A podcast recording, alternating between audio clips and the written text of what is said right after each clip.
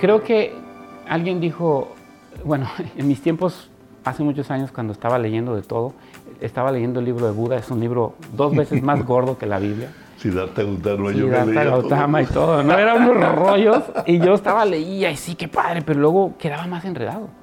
Entonces, un día, eh, casi al final del libro, volteo, pues es que piqué de todo, no creas que me leí todo el libro, pero básicamente entendí la filosofía detrás. Sí. Y al final él dice, dice, esta es mi verdad, tú busca la tuya, dice. No, aventé el libro contra el closet, dije, ¿qué es esto? Tanto lo- leer para... Entonces eso me, me- me- me retó mucho, ¿no? Todos los que hemos leído y conocido dicen, yo tengo la verdad, yo sé la verdad, pero Cristo dijo, yo soy, yo soy la verdad. Y eso fue lo que transformó mi vida.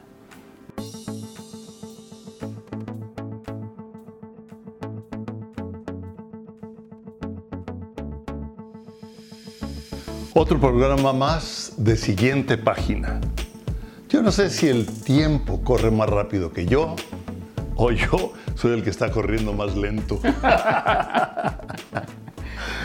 Pero podemos culpar Una a la combinación, pandemia. ¿no? Una combinación. Sí. ¿Por qué una combinación? Sí, una combinación. Tienes que respetar a los mayores, Carlos. Ya hablaremos de generaciones. Sí. Hablaremos de generaciones.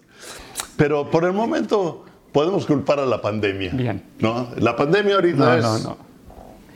to- todo lo que hagamos, culpamos Sí, a la pandemia. sí, sí. Todo lo que pasa es, la pandemia. La pandemia, exacto. Ahora, lo interesante, Carlos, y los que están ah, viendo el programa, es que la Biblia es bien clara y es ahí lo que nosotros debemos de recibir y de creer.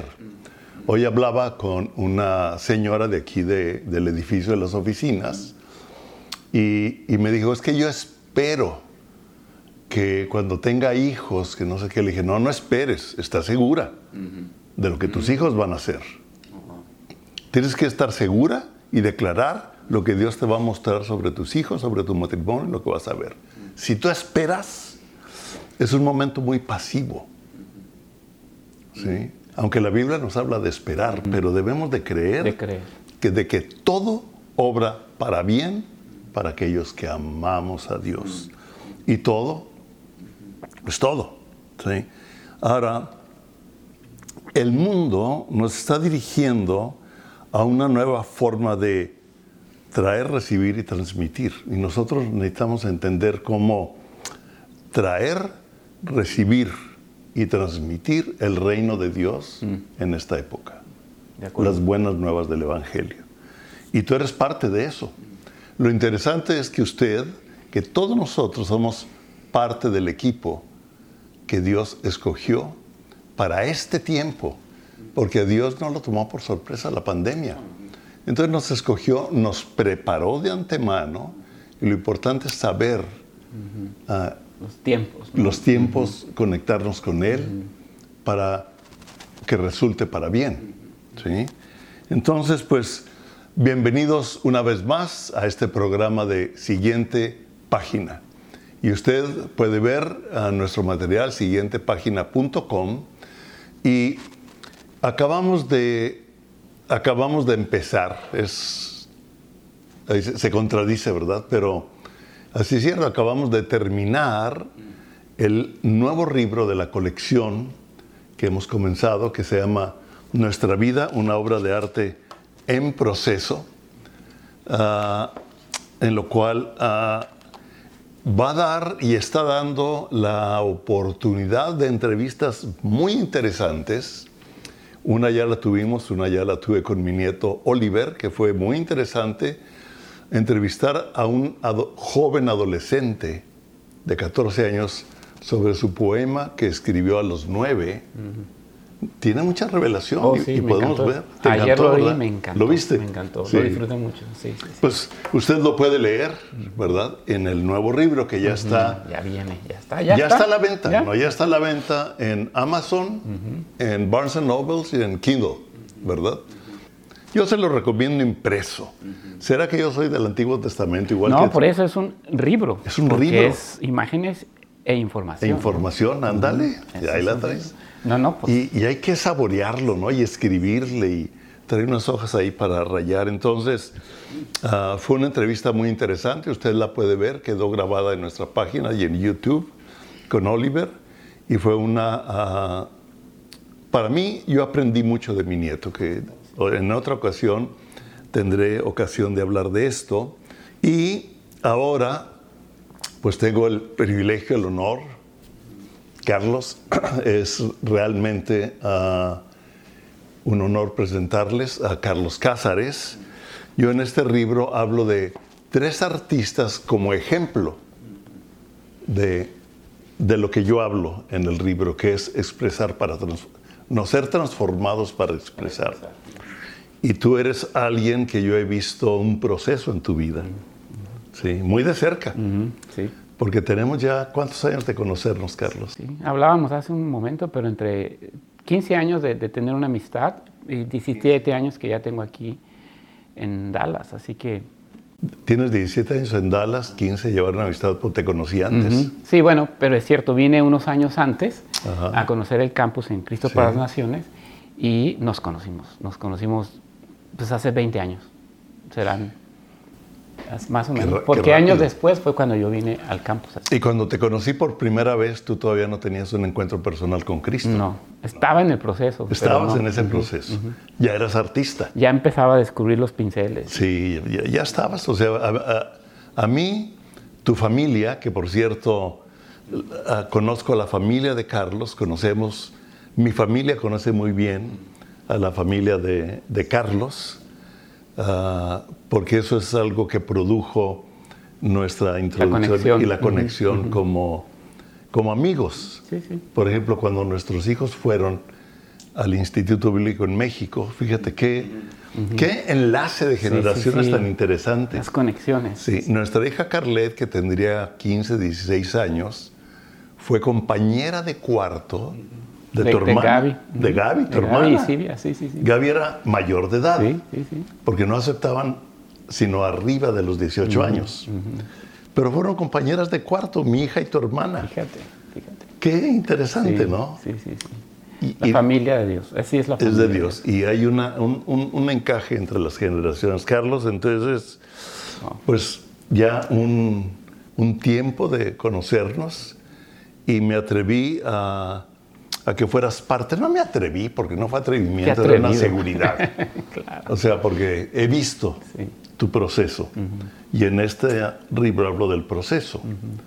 Y te pongo como ejemplo, como artista, háblanos de- del proceso, háblanos del arte, háblanos de este tiempo. ¿Cómo lo ves tú en cuanto al proceso de la obra de Dios en nosotros? La obra de Dios.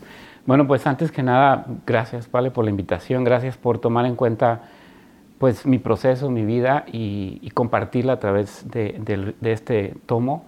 Y bueno, estar en, en la mesa platicando contigo sobre los procesos, el arte, la transformación, Dios. Eh, imagínate todos los años y las conversaciones que hemos tenido y, y las pláticas. Sí. Traerlas en unos minutos aquí, pues como que no es fácil, pero No al mismo puede. tiempo es sabroso, ¿no? Sí. es rico. Eh, como artista, bueno, haciendo así como muy cortito, yo me gradué como diseñador gráfico. Esa Ok. es mi carrera. Mi padre es arquitecto, entonces tuve la oportunidad de crecer eh, junto a la tinta china, a las líneas, a los arquitectos, ¿no? Y mi mamá tiene mucha intuición y mucha sensibilidad para la decoración. Y luego de parte de mi mamá hay escritores, hay, hay poetas, hay, hay fotógrafos. Bueno. Entonces no podía negarlo, ¿no? Un maestro de fotografía fue maestro de Patricia, mi esposa. Alejandro Parodi. Alejandro, Alejandro Parodi. Parodi, Sí, increíble. Sí, sí, sí, Fotógrafo, artista. Y que hizo mucho cine en México. Bueno, hizo cine en México. Hay cinco Arieles en la familia. Cinco Arieles, Cinco en la Arieles familia. de mi tío Alejandro. Entonces no podía negar esa beta de arte a través de, de la, de- de la vida de mi papá como arquitecto, luego de la parte de la familia de mi mamá, donde hay mucho artista. Y pues, descubro que el mundo creativo es, es lo que me hace sentir como un niño cuando estoy trabajando. ¿no? Entonces eso me llevó al diseño gráfico, hago la carrera como diseñador gráfico, descubro el mundo de la publicidad, del diseño, del marketing, pero también ahí aprendí que claro, el diseño gráfico es, es un, es un instrumento de comunicación, pero había algo adentro de mí que me llevaba más allá de la comunicación y es cuando empiezo a descubrir el arte. Entonces descubro la expresión, que es también un mensaje, pero dicho desde otra manera. la expresión es mucho más profunda. ¿no? Lo que quiero decir es interesante. Descubro, en el arte descubro la expresión que es mucho más profunda. Porque en el diseño gráfico es una herramienta que te hace te dicen los directores de marketing, tienes que decir esto en, gráficos. Entonces estás expresando, no estás expresando, estás comunicando un producto. Pero conociendo el arte es, es más bien introspectivo, es hacia adentro. Y empezó a descubrir que eso me alimenta más, el, el ir hacia adentro. Y han sido muchos años y sigo aprendiendo, ¿no? Pero sí, descubro que hay, un, hay la inquietud de, de expresar. Y hay muchas formas en la música, en la pintura, en la producción, en la danza, ¿no? Eh, en crear una película. Pero a mí me dio por la pintura. Entonces me, fui, me fui por ahí. Pero la escultura fue con lo que empecé, curiosamente. Empezaste con la escultura. Yo, ahí tengo una escultura tuya, que es tuya. Sí, sí, sí, Es prestada. Pero me encanta que esté en tu casa, me encanta. Y tienen un par de buenas piezas ahí. 21 tiros y un vivo. Ese es el tema. Y todavía lo medito. ¿Por qué le puse así? 21 tiros y a un vivo. Sí, ganó una bienal o algo así. Sí, fue la ganadora de una bienal en Sonora. Sí. Eh, fue una experiencia muy bonita. Estaba mandando esas piezas cuando yo me estaba yendo a un entrenamiento eh, Cross Cultural Training o entrenamiento de cómo cruzar la barrera cultural, que fue en mm. Costa Rica. ¿Cómo cruzar la barrera, cultural, por medio del arte? No, no, bueno, combinación. Cuando descubro que empiezo a meterme en el arte fue cuando empiezo a, conocer de Dios. Entonces fue una, fue una dualidad entre, me nace la idea de ser misionero y la idea de ser artista al mismo tiempo. Y no sabía qué hacer con misionero, mi vida. artista, es Imagínate qué locura de combinación, ¿no? Pero sí lo hace En ese momento, exacto. Entonces, cuando empiezo a acercarme a Dios, recibo a Cristo en mi corazón, había dentro de mí la inquietud de las misiones. Y haciendo la historia corta, termino en Costa Rica en un entrenamiento que se hace cada dos años nada más y es hacerte eh, inmerso en la, en la selva. Fueron cuatro meses en la selva sin equipo, nada de mochilas especiales y no. Ah. Llegué con mi super equipo y me quitaron todo, me dieron un salveque, como dicen en Costa Rica, es un costal de papas. Sí. Metieron todo y estando en Costa Rica, eh, haciendo este entrenamiento transcultural, porque este entrenamiento lo que hace es, nos enseña a cruzar la barrera cultural. En estos días ya no, el problema ya no es geográfico, sino cultural. Mm. Hemos cruzado las barreras geográficas en minutos, en horas. En 13 horas puede estar en Europa, ¿no? Ese ya no es el problema, sino cómo cruzar las barreras culturales. Y en ese tiempo aprendí a cruzar la barrera cultural con el hermano Pedro Jones y el equipo que metió a Costa Rica por cuatro meses. Pero antes de irme a Costa Rica, ya me picaba esto del arte y empecé a hacer escultura. Así que le dije a mis papás, ¿sabes, pa, ma, voy a dejar estas fotos de estas piezas que hice las para que las manden a... Mandé todo al concurso en fotografía, ya ves que en las bienales te piden las fotos y si te aceptan te mandan pedir las piezas. Pues me voy a la selva les llaman a mis padres, mis padres llevan las piezas y se hace la exposición sin yo estar presente. Entonces fue muy padre porque me dieron el, primer lugar en esa bienal, estando yo en la selva. siendo transformado. Estaba siendo transformado, exacto. Porque la selva te transformó. Oh, no, cambió mi vida, cambió mi vida, sí, definitivamente. Tu percepción de las cosas, de la forma de vivir, de todo te, te, impactó, te transformó, ¿no? Sí. Ahí aprendí, si lo sintetizara en tres palabras, aprendí que la gente no está interesada en el mensaje. Mm. La gente no quiere oír mensajes, estamos llenos de mensajes. La gente quiere conocer al mensajero. Wow. Eso es lo que aprendí, si lo pudiera poner en, dos renglones. Eh, muchas cosas, viví muchas cosas, eh, muchas cosas. Aprendí qué es un mito, qué es un rito, en qué se basa un rito, en qué se basa un... Los viví con los indígenas, fue increíble. Pero lo que más aprendí es que la gente no no, quería conocernos realmente a nosotros, no quería conocer el mensaje. Tú llegas allá afuera y le hablas de Cristo a la gente, ok, te dice sí. Pero si vives con ellos, sueñas con ellos, lloras con ellos, te ríes con ellos, pasas hambre con ellos, ellos te van a aceptar. Entonces es cuando reciben el mensaje y abren su corazón. Fíjate que lo que dices ahorita es muy importante aún en, esta época. Sí. Porque la gente necesita, necesita tocar, necesita expresarse. Expresar y en una parte yo aquí refiero a que la obra de arte expresa, pero realmente la vida del que la hace. Sí. Es lo que nos conectamos, ¿verdad? Sí, sí, sí. A lo mejor lo aprendí de ti. Tú tienes una frase muy buena que a lo mejor lo es recíproco, ¿no? Pero tú dices que la expresión de un artista es, es, la, es el corazón, es la parte interna, ¿no? Digo, el arte es la expresión interna de la vida del artista. De la vida del artista, sí. Que lo ve, tengo aquí en el libro. Exactamente. Sí, entonces al final la gente, sí, imagínate, imagínate que tengamos un Picasso ahí enfrente, una obra de Picasso. Claro, está muy padre tener la obra de Picasso, pero conocer a Picasso. Imagínate sentarte a platicar. O sea, es lo mismo, la gente cree en Dios, todos creen en Dios, pero conocer a Dios es otra cosa. Es otra cosa. Es otra cosa, entonces. Y tú empezaste a conocer a Dios al mismo tiempo que querías ser artista. Sí, fue increíble. Y ahí fue el cruce, sí, sí. te vas, experimentas una transformación en otro estilo de vida, en otra cultura, y regresas a la cultura ah, que realmente es en la que vives, ¿verdad? Porque, ah, y ahora, tú dijiste algo ah, muy interesante que, bueno, has dicho varias que me pongo a apuntar. No sé cómo se ve en la entrevista que yo de repente me pongo a escribir. No, pues bien a gusto. pero pero a mí me gusta apuntar cosas que yo también, que ah, voy, voy aprendiendo, ¿sí? De todos ustedes, de que cada persona que entrevisto es para mí algo interesante. Entonces, tú dijiste algo, a la gente quiere no tanto ir a, oír el mensaje, sino conocer al mensajero. ¿sí? Y ahorita hay mensaje por todos lados. Sí, estamos bombardeados. Bombardeados. De todo.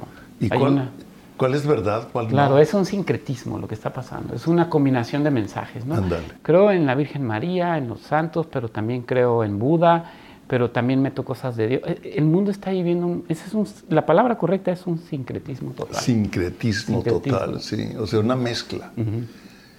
Y la gente está llenándose de mezclas de pensamientos y de culturas para vivir su vida.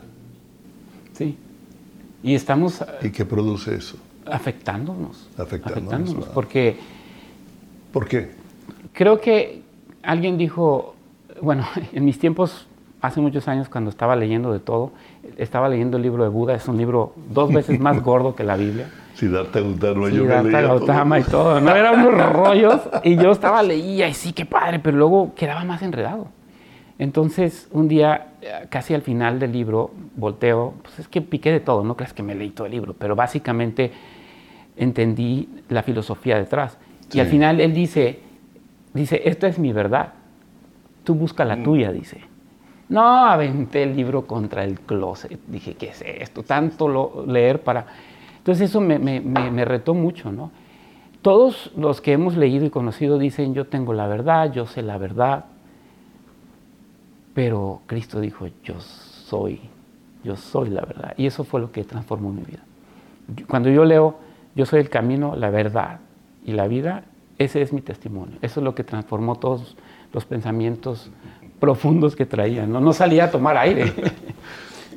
Fíjate que eso no lo habíamos platicado, pero también eso fue lo que me me golpeó, porque yo en cierto modo era también un zoológico, tengo que le decía a los alumnos. Carlos, tú, fuiste, ah, tú fuiste alumno de nosotros en Cristo para las Naciones. claro. Sí, no estudiabas tanto, a veces estabas Sí, ¿cómo olvidarlo? sí, sí. Yo los dibujaba a los maestros. Sí. En, en el libro de Patricia, Ah, siéntate un rato conmigo, viene un bosquejo. Hay un bosquejo de ella. Que tú hiciste de ella. no sé qué dijo esa clase, pero la dibujé. sí, en ese, en ese libro. Ya está también a la venta. Siéntate un rato conmigo con unos pensamientos muy Recomendadísimo. Te lo lees en cuatro cafés en la mañana y te lo lees todos los días. Es increíble. Cada pensamiento tiene lo suyo. Es, es muy interesante. Me encanta, me encanta. Y ahí viene un bosquejo tuyo de ella. Sí, sí, sí. Em, eh, yo no sé cuánto aprendiste en nuestras clases, pero, aquí estás y hemos visto el proceso en tu vida. Y por eso yo decía, todos llegan salvajes, llegan silvestres. Silvestres, así me decías, ¿qué silvestres? Que silvestres. Pero la palabra de Dios nos va dando orden a todos, porque yo así andaba, ¿no? O sea, y, pero todos pasamos por un proceso, por eso puedo hablar de lo que estamos hablando aquí. Ahora, conforme al arte, Carlos, ¿qué quieres expresar tú?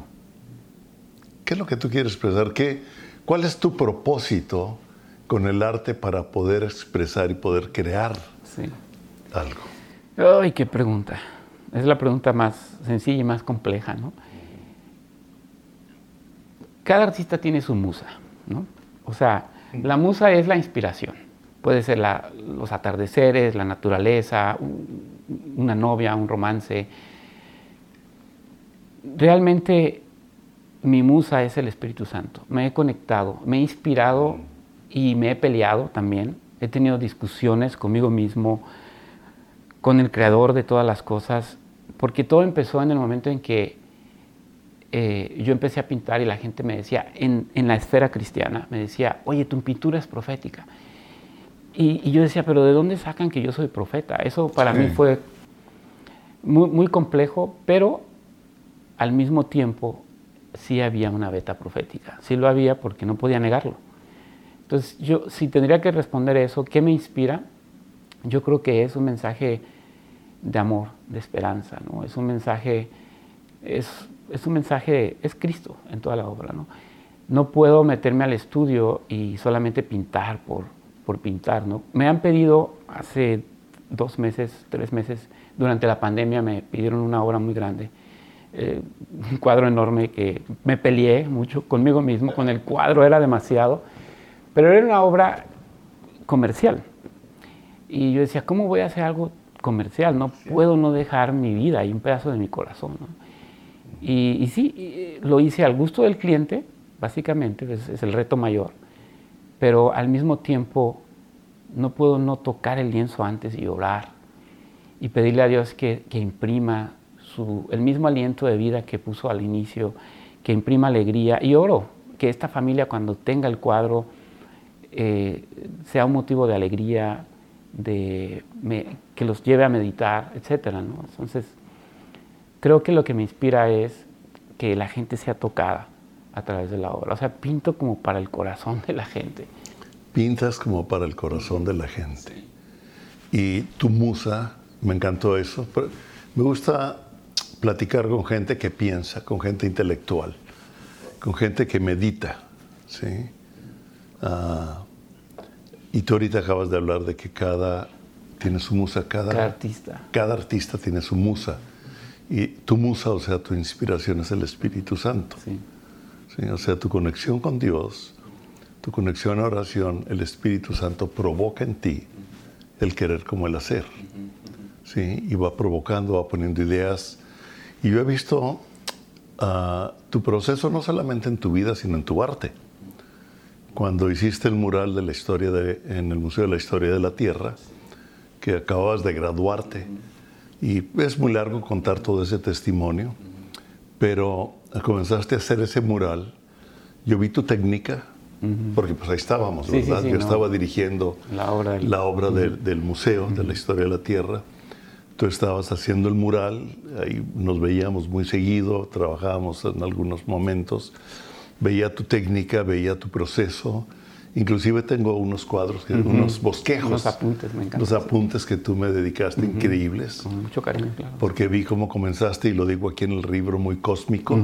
Cuando te dije un museo de la creación, de la historia de la Tierra, comenzaste muy cósmico hasta que llegaste al momento de, de la mano. De la mano, que es todo un proceso. Que eso sería increíble un día hablarlo.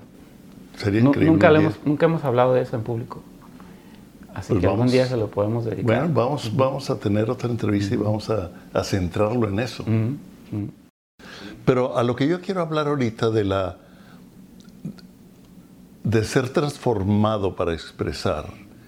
Tú ya estabas expresando algo dentro del espíritu y un día platicando, tú me dijiste que te había, habías tenido un sueño en donde estabas en un museo, había una persona en un museo, se acercaba un cuadro, pero iba en una silla de ruedas, ¿sí?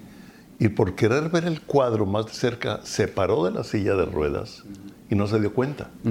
Y ya estaba caminando. Ya estaba caminando, exactamente. Entonces tú, me acuerdo que dijiste, yo creo que el arte va a producir milagros. Así es. Yo lo creo. Sí. Me acuerdo que en ese momento oramos con una intensidad sí, sí, sí, en la oficina y lo seguimos creyendo para todo aquel que tiene alguna inclinación artística de cualquier tipo. ¿sí? Ah, el arte es sumamente amplio. ¿sí? O, ah, un- ah, que Dios despierte el, el espíritu creativo y que la herramienta que Dios le ha dado a usted, que te ha dado a ti, sea un elemento de transformación, un elemento de milagros, una expresión sobrenatural. Sí, sobrenatural. Y tú lo has visto, Sí, ¿no? Y ahorita te voy a recordar de algo, y a lo mejor estoy hablando mucho. El no, no, me encanta, me tú. No, no, me encanta. Pero, pero me viene, porque me viene a la mente, al tú ser transformado y conectado al Espíritu Santo mientras hacías esta obra, no sé si te acuerdas que la persona que nos llevó las sillas del auditorio, Para el auditorio, la muestra. ¿te la acuerdas? muestra nos llevó como cuatro o cinco Sí, sillas sí, y sí. A ver cuál les gusta, bla, bla, bla. Pues aquí se las dejo un rato, pues vamos a dejarlas. ¿En dónde? Pues en lo que teníamos. Y acababan de instalar el mural, algo así, ¿no? No, tenías O el mural. En el estudio en el todavía. estudio, y, y mi mesa de trabajo de Sí, dibujo estaba ahí en el estudio, estaba en el estudio. Sí, Ahí convivimos mucho. ¿Y dónde las dejo? Aquí en el estudio. Y cuando las deja y ve El mural. tu mural. los- casi terminado y ve la mano. Me acuerdo que se hizo clavo, para atrás, así. ¿Te acuerdas de eso, Sí, no? sí, sí. Y luego te acuerdas lo que dijo. Sí, él se hizo para atrás, ¿no? Te dijo a ti, ¿no? Y Recuérdame. dijo, this is powerful. This is powerful.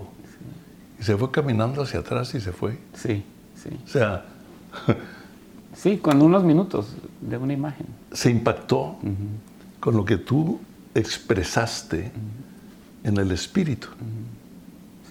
Wow.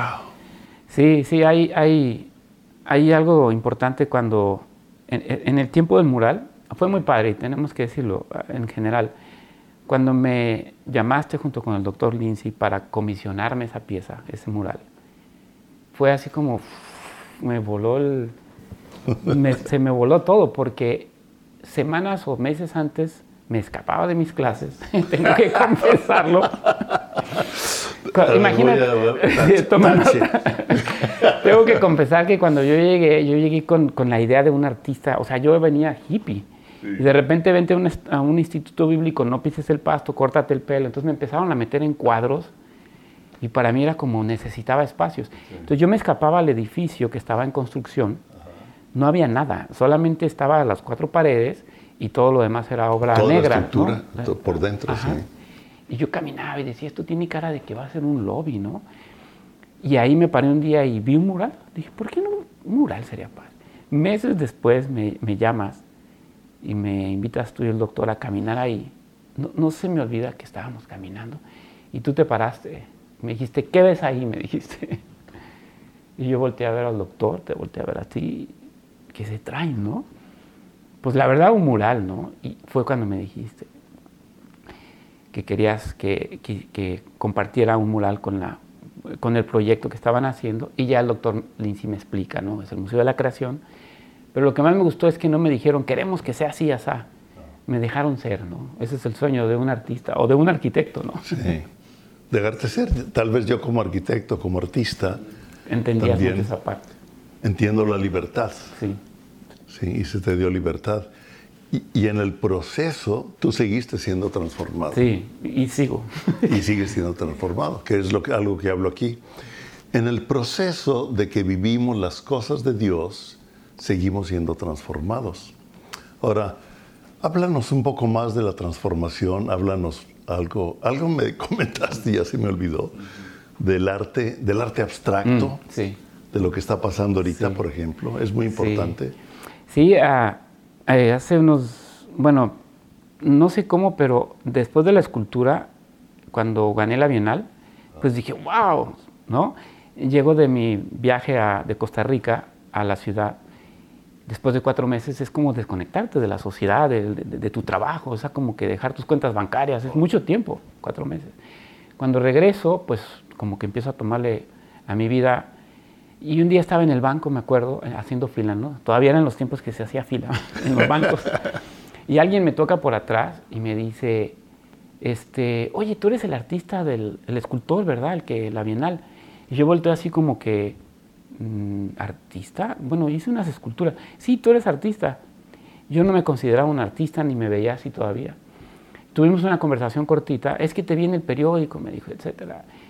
Y cuando volteé, después de esa pequeña conversación, dije, mm, voy a ser artista.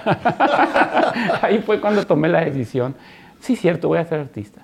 Y eso me llevó a la pintura. Pero como mi vida, yo creo que mi vida es muy abstracta, soy muy acelerado, muy desesperado, tengo muchas ideas, las pongo todas juntas y a veces sale una buena, a veces nada. Yo creo que por eso decidí la pintura abstracta, porque soy muy, muy abstracto en mis pensamientos. Sí. Y, y creo que la obra abstracta, la no forma, es muy espiritual. La no forma, es, muy espiritual. La Biblia es muy abstracta. La no forma es muy espiritual. La no forma es muy espiritual. es un punto interesante para... Para escudriñar. Eh, eh, ¿Sí? Eh, tenemos la tendencia a darle forma a todo. Ay, ay, ay. ¿Por qué tenemos que darle forma a todo? No? La religión es una forma, el sistema de pensamiento es una forma. Mm. O sea, tenemos ¿Por qué el ser humano tiene la tendencia de darle forma a todo? Claro, yo creo en el orden, etcétera, ¿no? Cosa que me cuesta mucho trabajo, pero tengo que vivir en un orden, ¿no? Sí. Pero sí, eh, yo creo que por ahí me fui. Tuve la gran fortuna. Eh, estaba empezando a meterme en la pintura, empecé a conocer artistas. Después, eh, la familia Fernández, una familia muy, muy querida en Sonora, de muchas empresas, de muchos negocios, tenían liceos, escuelas también. Me invitaron a trabajar con ellos y trabajé ocho años con la familia. Y Margarita Fernández me invita a, traer la obra de Raúl Anguiano a Sonora. Me dice, quiero que te traigas parte de la obra de Anguiano. ¿Cómo voy a traer esa obra? Eh, artista conocido eh, de talla en México, que ya falleció. Historia corta, me traigo la obra y a raíz de esa exposición que organicé con toda la logística de los Fernández, pues fue, salió también que los artistas empezaron a buscarme oye, que quisiera exponer con ustedes y que Carlos, la exposición... Mm, y empecé a hacerme amigo de los artistas. Y empecé a terminar en las fiestas, en las borracheras con ellos, en las desveladas, en las tertulias de filosofía. Y fue lo más maravilloso que tuve, porque la verdad es que Dios utilizó a gente bien hermosa, que no conocía la obra de Dios en sus corazones, pero fueron parte del instrumento para que yo entrara al mundo de las artes. ¿no? O sea, fueron artistas reales. Entonces, cuando yo conozco a Cristo, yo no salgo con una Biblia a decir, soy un artista cristiano. No. Si tú eres un, tienes un corazón para las artes como cristiano, eh, hay dos mundos. Y créeme que es muy difícil. Me ha tocado estar en conversaciones, en pláticas, que me ha tocado dar charlas, donde luego al final los estudiantes se acercan y me dicen, Carlos, es que estoy en la universidad estudiando arte vengo de una familia cristiana, soy cristiana, fue una jovencita en, Querétaro, pero en, mi iglesia y en mi casa, pues soy rara porque soy artista, no me entienden. Pero luego en la universidad soy cristiana, entonces no me entienden y se les salieron las lágrimas. Entonces, realmente, desde que conozco tu vida, la, la vida de Patti, el instituto bíblico que le ayudó a darle forma a mi vida, me hizo comprender que sí, hay un artista que domar adentro de mí, pero no lo puedes y no lo debes domar del todo, porque entonces es como decirle al niño, no te salgas de la rayita, adentro de la rayita. Desde que le decimos a un niño así, ya estamos dándole forma y limitamos la expresión del artista en este caso. Sí. Entonces sí, la, la, música tiene sus partituras, ¿no? debes seguir las líneas de las partituras la, pintura tiene su técnica, ¿no? La escultura tiene su técnica, la arquitectura tiene muchas vetas, pero desde el momento en que nos hacemos como académicos nada más, limitamos el nivel de expresión humana que hay dentro de nosotros, ¿no?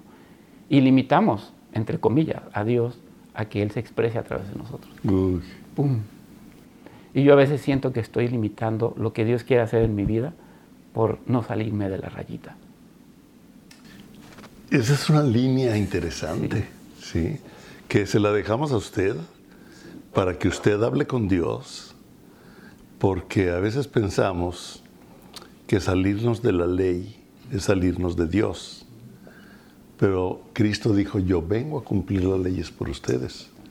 Y precisamente aquí yo hablo con, uh, hablando de Rembrandt, que a él no le voy a poder hacer una entrevista.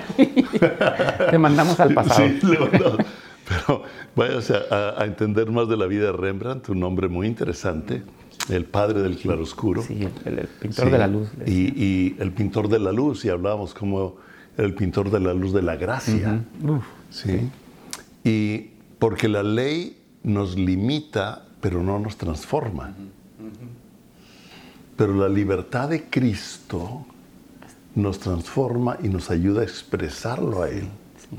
Que es en la gracia. Que ¿no? es en la gracia. Uh -huh. Ahí se los dejamos, porque ese es todo un estudio y todo un buscar a Dios. Sí, sí. sí, Porque ahorita que estabas hablando y me decías, hay los, los dibujos y tú metes el color en el 7 y metes el color en el 8. Y si tú empiezas a formar al niño ahí, lo metes a esa línea. Pero yo cuando yo veo expresiones de niños, de mis nietos, ¿verdad? Que dices, ah, meches, sí. No les ponga rayitas. No le, no le ponen rayitas, ¿verdad? nunca, les he regalado, nunca les he regalado, tú me enseñaste eso, nunca les he regalado un cuaderno para colorear con rayitas. Les he regalado colores y cuadernos. Y hojas en blanco. Hojas en blanco. Sí. Páginas en blanco. Páginas en blanco. Páginas en blanco. Uh -huh. uh, para ser llenadas con la libertad del espíritu, dándole orden, ¿no? Esto tiene un orden. Sí, sí, sí Gracias a Charlie que me ayuda tiene a ponerle que haber, orden. Sí, uh -huh. tiene que haber gente técnica. Sí, claro. Sin la ayuda de técnicos, de gente. De diseñadores. ¿Cómo le damos? O sea, yo no puedo hacer esto. ¿verdad? Yo puedo ¿sí? Uh -huh. Yo no puedo hacer lo que tú hiciste, uh -huh. ¿no? O sea, Porque somos únicos. Somos, hay un, cada un, quien. Sí, hay una unicidad en nosotros. Ándale, hay, es algo que hablo aquí, uh -huh. de, de, cómo somos. Es muy interesante si usted lee aquí uh, la revelación del ADN. Es impresionante. Charlie y yo comenzamos a meternos a las páginas, porque este tiene mucha investigación. Ah. Tiene eh, libros leídos, tiene eh, historia, tiene el habernos metido a investigar el ADN. Sí. No, no, no, no. no y aquí en, en una página No. queremos condensar algunas de las cosas.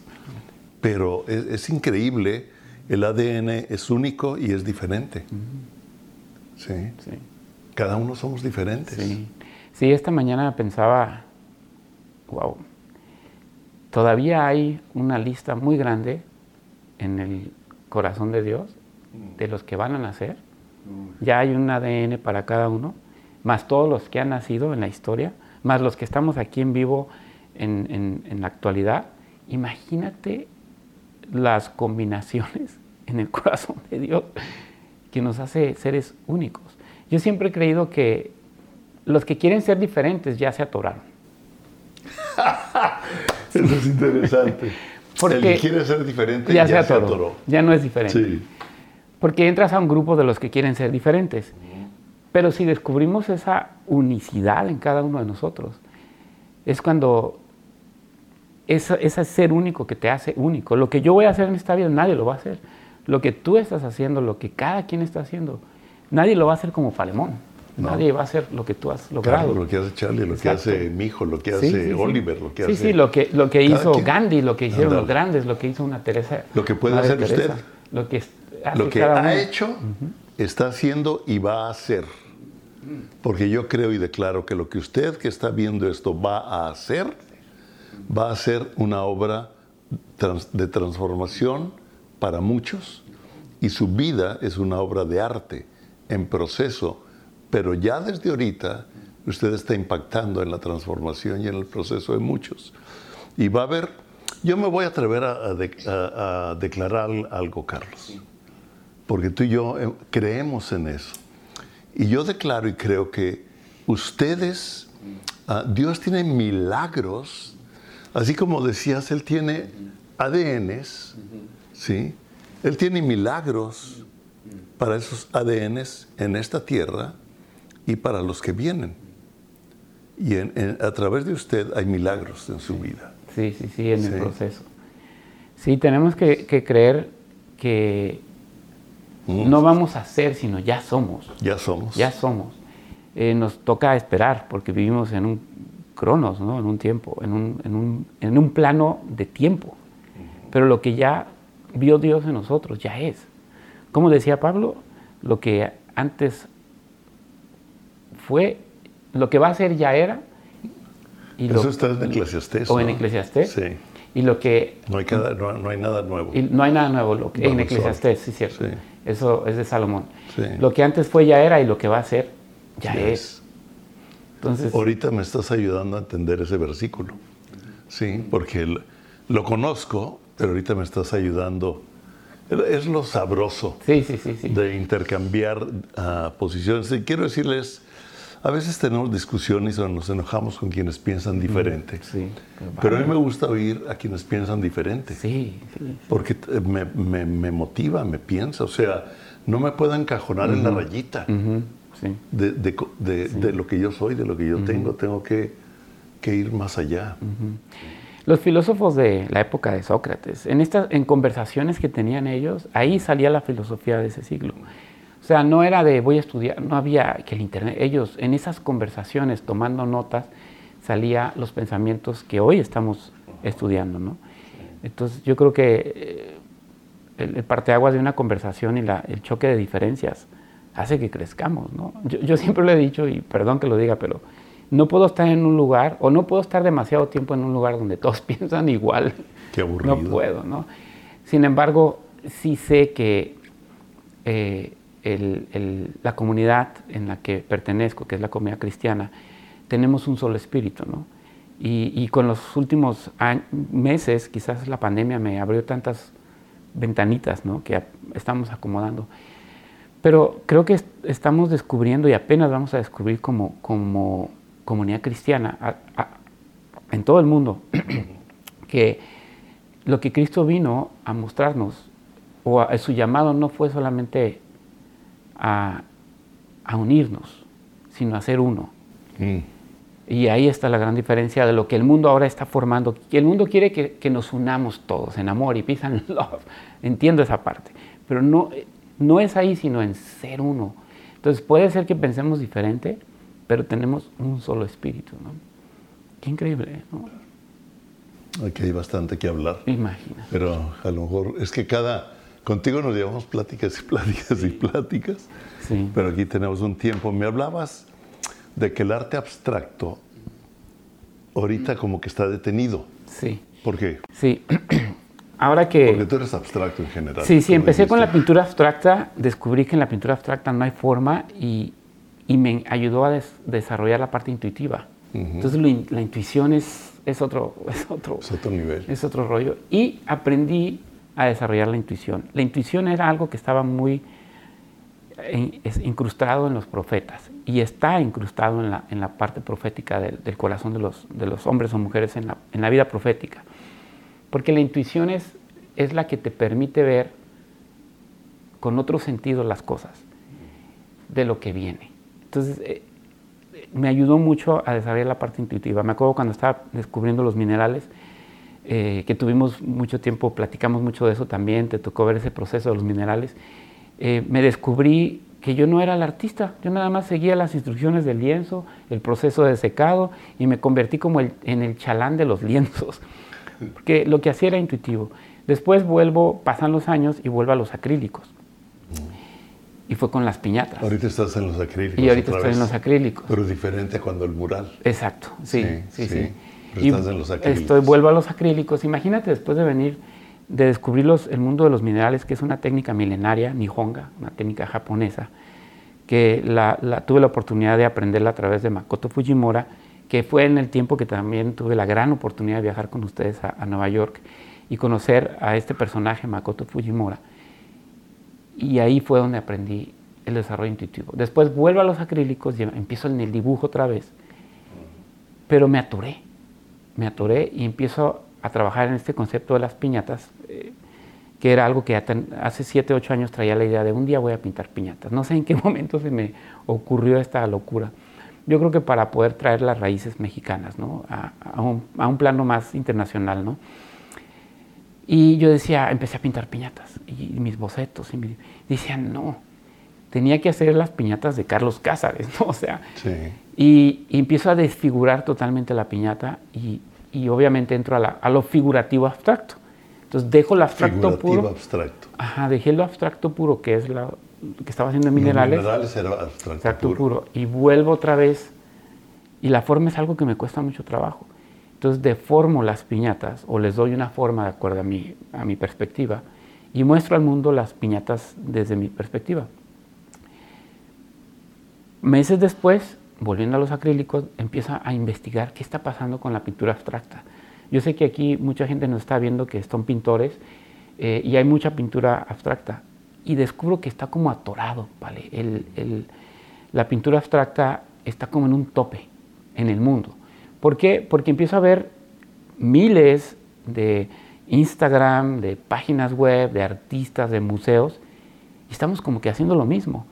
O sea, rasgados, texturas, tapadas, manchadas, quitadas. Y ves la gama de pintura abstracta y dices, estamos haciendo lo mismo.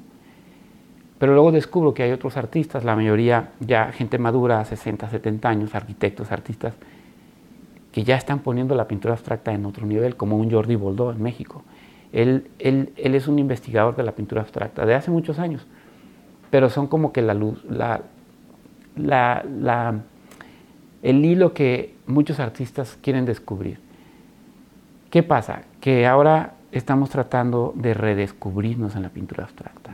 Te decía que hay un montón de materiales ahora, de tecnología, de luces. Hay un artista que, que, tú conoces, que me has platicado de él, eh, este muchacho que pinta con luces y sonidos, que está en Baja California.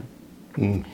Iván. Eh, Iván Iván Guadarrama. Guadarrama. Él está experimentando con técnicas de forma increíble. Entonces, eso es la, a lo que yo le llamo reinventarnos en la pintura. Entonces, ahí estoy también yo tratando de descubrir algo que vaya más allá de la pintura abstracta. Interesante, o sea, redescubrirnos, porque estamos haciendo lo mismo. Y algo que yo voy aquí a, a remarcar, porque tú sabes que desde hace unos varios años, ah, Dios ha puesto en mí una inquietud por las generaciones, ¿sí? Y me ha dado bastante sobre estudios, tal vez, decía, me gustaría a lo mejor sacar unas cápsulas de estudio sobre las generaciones, porque hay mucho. No me quiero comprometer porque eso implica enfocarme en eso, ¿sí? Pero tengo bastante. Y tú dijiste algo, Jordi, ¿sí? Eh, que yo sé que es alguien que para que tú has aprendido mucho de él. En México está en Puebla, no, en, Querétaro. En Querétaro. Sí, ¿verdad? Ah, lo has mencionado, ah, no, no, tengo el gusto de conocerlo, pero lo has mencionado, cómo ha influido en tu vida ya a una edad mayor, está descubriendo. O sea, ahí yo vuelvo a ver los, las conexiones de las generaciones y cómo la gente de edad tenemos ciertas experiencias y ciertas formas de ver la vida o de ver las cosas que puede y quiere ayudar a una juventud que a lo mejor la juventud no quiere esa ayuda. Yo veo que ahorita hay una juventud que quieren ser ellos, ellos tienen todo, ellos conocen todo, ellos saben hacer todo y están desplazando a la generación anterior o queriéndola desplazar, ¿sí? como le pasó al hijo del rey ah, de Salomón, que él cuando fue rey se juntó con los de su generación, quitó a la generación anterior y su reinado fue un desastre. sí. Entonces debemos reconectarnos porque como en un congreso de jóvenes, le dije, jóvenes, le dije, yo puedo entenderlos a ustedes, aunque estén viviendo situaciones diferentes de cultura, los puedo entender porque yo fui joven, pero ustedes nunca han sido adultos. la ventaja, muy buena. Nunca han estado casados, nunca han sido, no son abuelos. O sea, el ser abuelo provoca algo diferente, el ser papá provoca algo diferente. Entonces, debe haber esa conexión generacional. El arte es un instrumento para conectar generaciones. Yo así lo veo. Sí. Sí. Son, las generaciones son los fundamentos, o sea, eh, lo que nos enseñan los, las personas mayores son los fundamentos que tenemos que respetar, aunque cambiemos los tiempos, porque todo está cambiando. Sí. Pero los fundamentos, si siempre siguen siendo los mismos, vamos a, mantener un cierto orden en, la humanidad, ¿no? Hoy día vivimos un mundo donde los valores ya no, ya no tienen valor. Los fundamentos porque los, valores ya no están fundamentados en los principios. Mm. Los principios son precisamente eternos, los valores no son eternos. O sea, el respeto al derecho ajeno es la paz, eso es un valor. Respetar a la gente es un valor, ¿no? Pero un principio te, lleva a mucho más cosas, ¿no? Eh, yo puedo respetar a alguien sin amarlo. Sí. Pero el principio del amor es diferente. Es todo. O sea, los principios son... Hemos perdido los valores. Y los principios, los, esta humanidad, esta generación, los, tenemos que sacarlos a flote a través de, las generaciones. Ayer te veía en tu entrevista con, con Oliver, tu nieto, y veía hablando lo que él hablaba. No son más que principios que tú sembraste en tu hijo y tu hijo sembró en él. Y eso es generación tras generación tras generación. Sí. Qué hermoso, ¿no? Qué, hermoso. Y Patricia, mi esposa, cuando lo oyó, dijo, lo que habló, lo habló, lo habló del corazón. Exacto. Lo que él es. Aunque ande ah, como adolescente confundido con tantas cosas, todos hemos ido, todos hemos pasado por eso, pero lo que habló, lo habló del corazón. Ahí lo tiene. Y, es lo que yo estoy creyendo y confesando para todos mis nietos, para mis hijos, etcétera, ¿no? Para otras generaciones. Sí, sí. Sí. Y es un proceso, ¿no? es un proceso. Es un proceso. Yo creo que el que nace de bebé y el que es una persona anciana, ambos están viviendo un proceso. Seguimos en un proceso. El que comenzó en nosotros la buena obra, la, perfeccionará hasta el día de Jesucristo. O sea, desde que uno es niño, uh, yo ahorita sigo siendo transformado yo todavía no soy una obra completa, de repente, un cincelazo. ¿Qué, qué, señor? Sí, yo creí, yo creí que ya lo tenía completo. Sí, sí. sí. Que ya había pasado eso. Ya había pasado eso y nada, que todavía le falta, y a lo mejor le falta otro cincelazo, ¿no? Entonces necesitamos permitir que el Espíritu Santo nos siga transformando con la palabra de Dios. Y la palabra de Dios muchas veces nos reta a nuestro sistema de pensamiento, a nuestro sistema de vida. Inclusive, como dije en algún momento dado, creo que lo, aprendí de alguien, ah, el Espíritu Santo algunas veces ofende nuestro sistema de pensamiento. Mm. wow. y, pero el aceptar, como dijo Oliver ayer, a mí, a mí nadie me cambia más que la palabra de Dios. ¿sí? Si la palabra de Dios me convence, eso transforma mi forma de pensamiento. Se me hizo muy profundo. No sé hasta dónde lo entiende ahorita, pero lo que dijo es muy profundo. y lo dijo del corazón. Carlos, se nos va el tiempo. Sí, sí, sí, el tiempo. Y la gente no aguanta tanto tiempo viendo. wow. Ah, yo sé que tienes muchísimas cosas más que decirnos o que comentar, o a veces tal vez yo hablo mucho también, porque de tus comentarios me salen pensamientos, pero ¿quieres terminar con algo? ¿Quieres orar? ¿Quieres cerrar esta entrevista con algún pensamiento, con algo? Pues eh, centrado en lo que nos has estado enseñando todos estos años sobre generaciones y ahora sobre los procesos, ¿no? Eh, yo creo que todo, todo el mundo estamos en un proceso y cada generación tiene su propio proceso, ¿no? Y si podría agregar algo es es agradecer a Dios, número uno, que, que Él es muy paciente con nosotros, ¿no? O sea, y así con cada generación. Yo creo que Dios ya vio la generación que viene muy atacada, muy sacudida, eh, porque es un Dios de generaciones, ¿no? Y, nada, solamente darle gracias a Dios por tu vida, por la vida de Patti. Eh, han sido eh, una, chispita de luz en muchos de nosotros, ¿no? A través de las enseñanzas, de, las amistades, de, las, de la escuela inclusive. Y lo único que podría agregar a todos aquellos que tienen ahorita latiendo su corazón, yo soy un artista, yo quiero hacer una película, yo quiero escribir un libro. Si, tu corazón está ardiendo en este momento, es porque es, es real, es real y sigue ese corazón que Dios puso en ti para poder desarrollar una obra que le hable a esta generación. Necesitamos artistas de corazones limpios. Yo creo que lo más importante es el corazón puro. Y si podría decir algo, es eso, cómo mantener nuestros corazones eh, puros, limpios. Yo no me atrevo a pintar una obra si mi corazón trae broncas aquí, o en mi casa, o en el trabajo, o, no hice algo bien con uno de mis hijos. Como que tengo que venir a,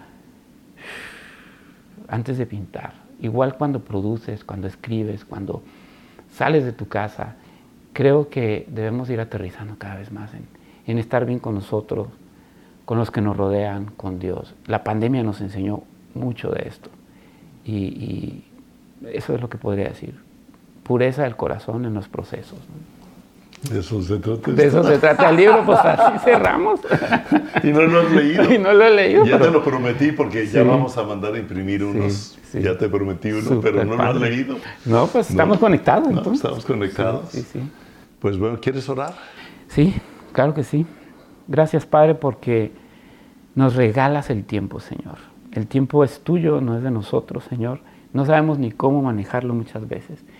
Pero en esta hora, Señor, en este tiempo, Señor, bendecimos tu nombre y hacemos que esta charla, Señor, sea de transformación para mucha gente.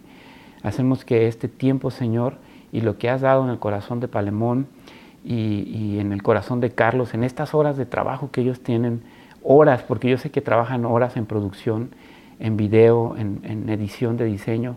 Señor, que no solamente sea un producto, Señor, sino que sea un elemento que ayude, un instrumento que ayude a través de, de los medios sociales o impresos a transformar, Señor, corazones, niños, familias, empresarios, Señor. Gracias, Señor, porque tú estás aquí y has ungido este, este, este tomo, el que se escribió hace unos meses, y los tomos que tienes en el corazón de Palemón, Señor. Gracias, Señor, por los que siguen eh, escuchando, Señor, en el nombre de Jesús, Señor. En el nombre de Jesús. Amén. Amén. Amén. Muchas gracias, Carlos. No, gracias. No, gracias a ti. Es, gracias a ustedes por escucharnos, por estar en este programa. Creo que hoy nos fuimos un poco largos. Necesitan un café para completarlo, pero gracias a todos ustedes por su atención, por su participación.